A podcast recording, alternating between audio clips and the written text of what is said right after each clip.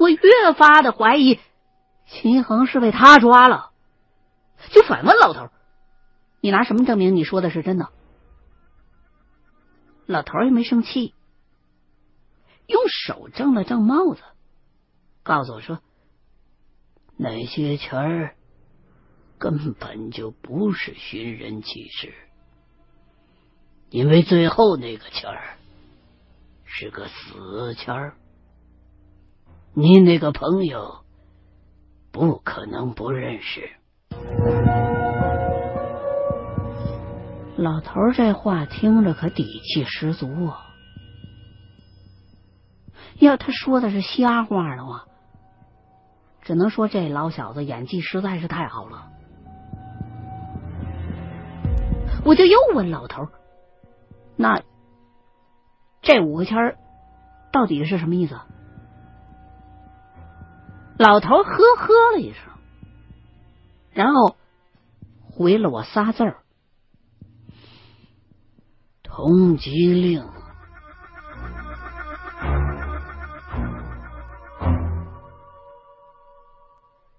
老头说完就出去了，剩我一个人站在原地郁闷。通缉令跟寻人启事的区别我还是清楚的，同样是找人，但一个是找，一个是抓，目的相近，出发点可差太远了。我琢磨了一下，还是觉得老头的话不可全信。首先，按照之前的分析，这五个符是在寻找一个未来的人。现在，即便是换成了通缉，他依就是很离谱。这他妈又不是演穿越剧。其次，我怀疑。现在秦一恒就在这老头手上，他这么说完全就是在挑拨离间，或者是有什么别的目的。不过考虑再三，我觉得还是得留下，因为现在别无选择。况且看老头现在的意思，不像是要害我性命的样子，否则的话，他完全不用等到晚上再动手啊。于是，我下了楼，向老头表示我今儿晚可以住这儿，希望您呢能说话算数，明天给我一个交代。老头嗯了一声，就把我安排在了一楼靠里头的一间客房。老头走了之后，我关起门来，简单的检查了一下，想看看有没有什么监听啊、监视的设备。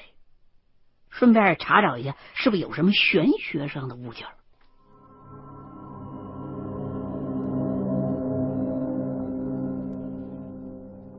结果很让人失望，什么发现也没有。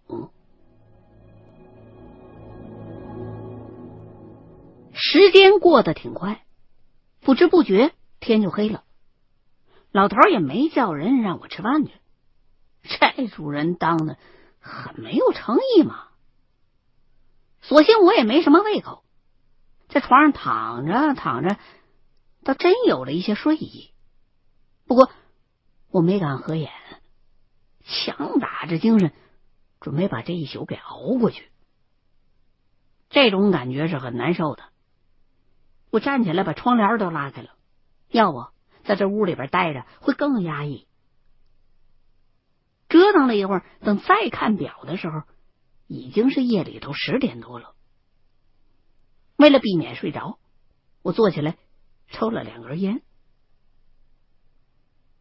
门外头一直没什么动静。老爷子这么大岁数了，估计也没什么夜生活。从进来到现在，我连电视的声音都没听见过。坐了一会儿。我有些尿急，就想开门出去上厕所。手刚拧到门把手上，就听到一声隐约的咔嗒的一声。起初我还以为是门锁的声音，推了一下，才发觉不是。接着，门外又传来一阵像是在地上拖什么东西的声音，由远及近，最后竟然停在了我这间客房的门口。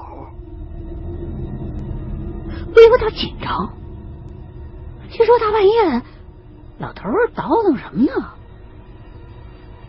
没等我多想，外边又是一声“咔嗒”，接着还是有东西被拖到了我房间门口的动静。我个人的小生意里边经常会用到物流发货，所以对这种声音很熟，感觉是外头被拖过来那东西应该不轻。你老头的身板能干这种体力活吗？还是说这屋子里头还有别人？我把耳朵贴在了门上，外面的声音还在继续，很有规律。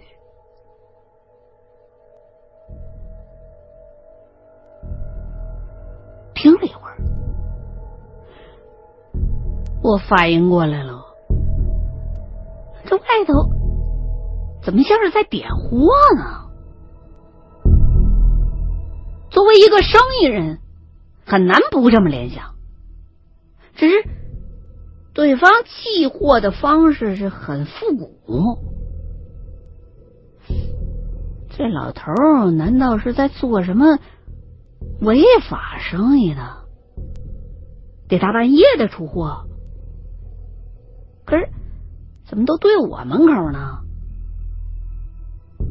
回头看了一眼窗户，窗户上被焊了很粗的防盗的那栏杆，我不由得心中一沉，终于知道这间屋子的特别之处了。之前进来的时候没留意，通常室内的房间门都是往里头开的，可是这房间的门却是向外推的。现在门外边又堆了这么多东西，妈的，老家伙是想把我困在这屋子里边？我立刻试着去推了一下门，果然。已经被顶死了，不知道老头接下来要做什么，他肯定不是他妈的什么好事儿。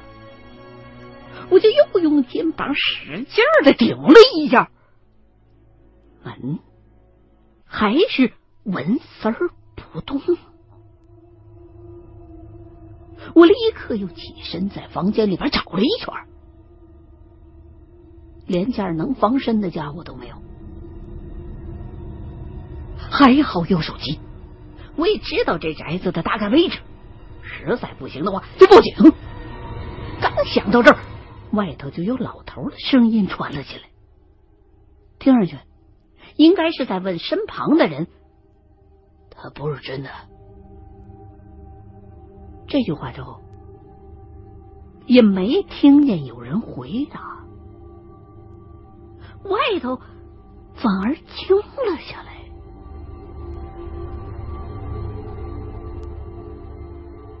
我竖起耳朵听了半天，连走动的声音都没有。这种安静让人心里边很不落底。我从兜里边掏出手机来，就开始打幺幺零。正要拨出去了的时候，屋里头的灯忽然灭了，然后外边就开始嘈杂了起来。我立刻急走几步，靠在了房间的角落里。如果有人破门而入的话，我还能来得及反应。可是等了好一阵儿。听着外头越来越乱，门却还是没人开。我等的有些不耐烦了，妈的，是打呀还是要打呀？又过了一会儿，门外忽然又安静了下来。我正奇怪呢，屋门就吱呀一声，被人给拉开来一条小缝。可外面的人却并没有急着进来，倒像是在试探屋子里边的情况。在这么小的一间屋子里头，想躲开那是不可能的，干脆先下手为强。所以我一步跨过去，抬腿就把门给咣当一声踹开了。意外的是，门外头不仅没见人影，就连之前应该堆着的那些东西也没看着。我径直冲进客厅，客厅里边也是。黑乎乎的，不过窗帘没拉，还有些天光透进来。我就环顾了一下四周，一个人都没有。我找到电灯开关，摁了一下，没亮，就只好拿手机四下里扫，这才发现。客厅靠近大门的地上，摆着好多只饭碗。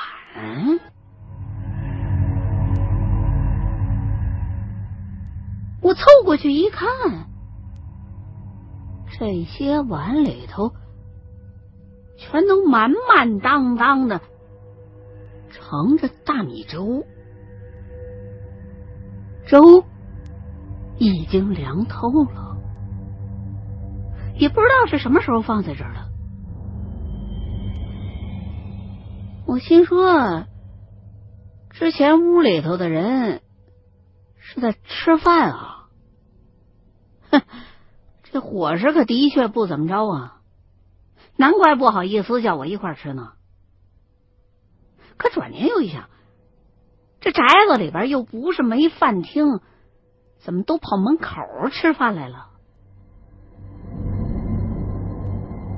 虽然奇怪，我也没往细想，就继续在屋子里边找总电源。可走了没几步，就停下了，因为我的身后头忽然传来了一声非常清晰的。有人在喝粥，我立刻回头，只见一个人正背冲着我蹲在门口那地上，双手捧着一只饭碗，喝粥在那儿吃的还挺香，我看不着他的脸，他蹲的位置。离窗口又比较远，什么都看不清。我正犹豫着要不要叫他一声的时候，又发现了一个问题：这人怎么好像没穿衣裳呢？是是裸着身子的。这下我更不敢轻举妄动了。这这即便是活人也他妈不正常啊！那人在那块蹲着，吃的倒是很投入，一直也没抬头，更没回头，一碗接着一碗的在那吸溜。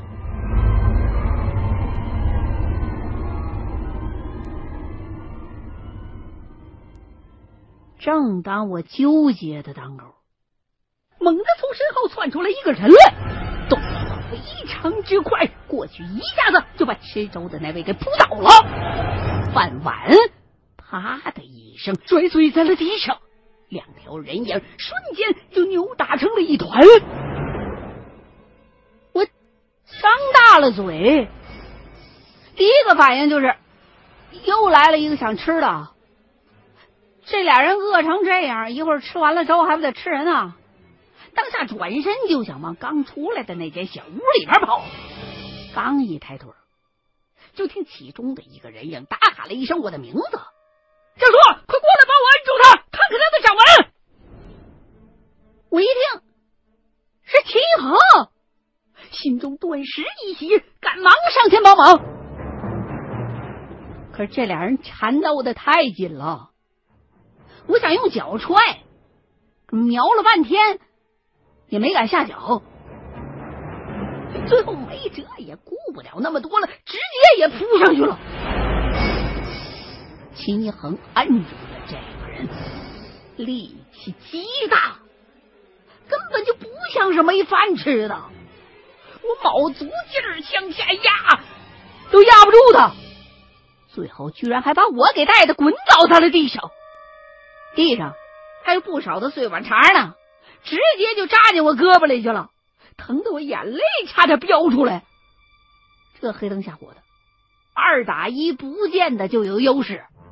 要不是秦一恒穿了衣服，我恐怕连他们俩谁是谁都分不清楚，只能拼了命的抱住那个人光溜溜的大腿。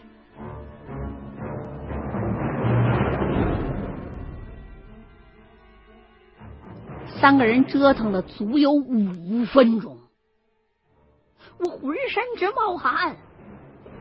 那个人的反抗力度，他终于算是小了一些。在这期间，我的脸被他踹了好几脚。又过了半支烟的功夫，秦恒才终于能直起身来。用膝盖顶住了那个人的后背，算是把他给完全彻底的制服住了。而我瘫倒在地，直喘粗气，身上挂了彩不说，屁股上还蹭了好多的残粥，直犯恶心。我现在特别想看看这人到底长啥样，可这才发现，刚才打斗的时候手机不知道掉哪去了，没法照亮，只好凑过去，离着近一些，开始打量这个喝粥的。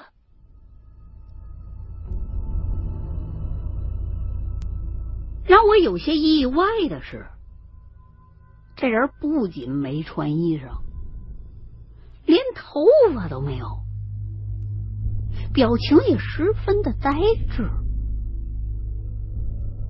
我忍住了想拍拍他脑袋的冲动。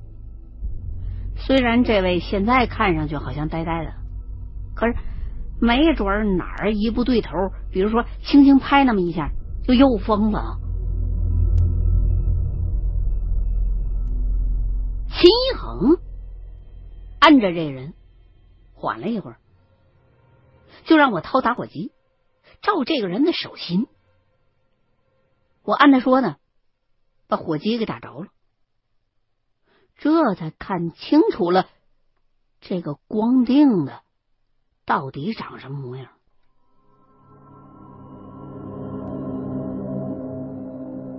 从面相上看，应该是个南方人，长得。还挺清秀的，虽然现在是被压着，但还是死死死的攥着拳头。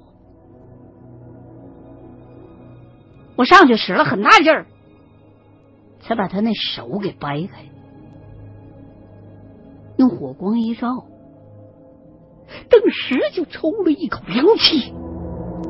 这个人的手掌心很明显是被。烫过了，伤口虽然很陈旧，可现在看上去照样十分的惊心。秦一恒见状也啊了一声，叫我再检查他另外一只手，我就再把他另外那只手也给掰开，一照。结果还是一样。你别说掌纹了，连手指那关节儿都有些分辨不清了。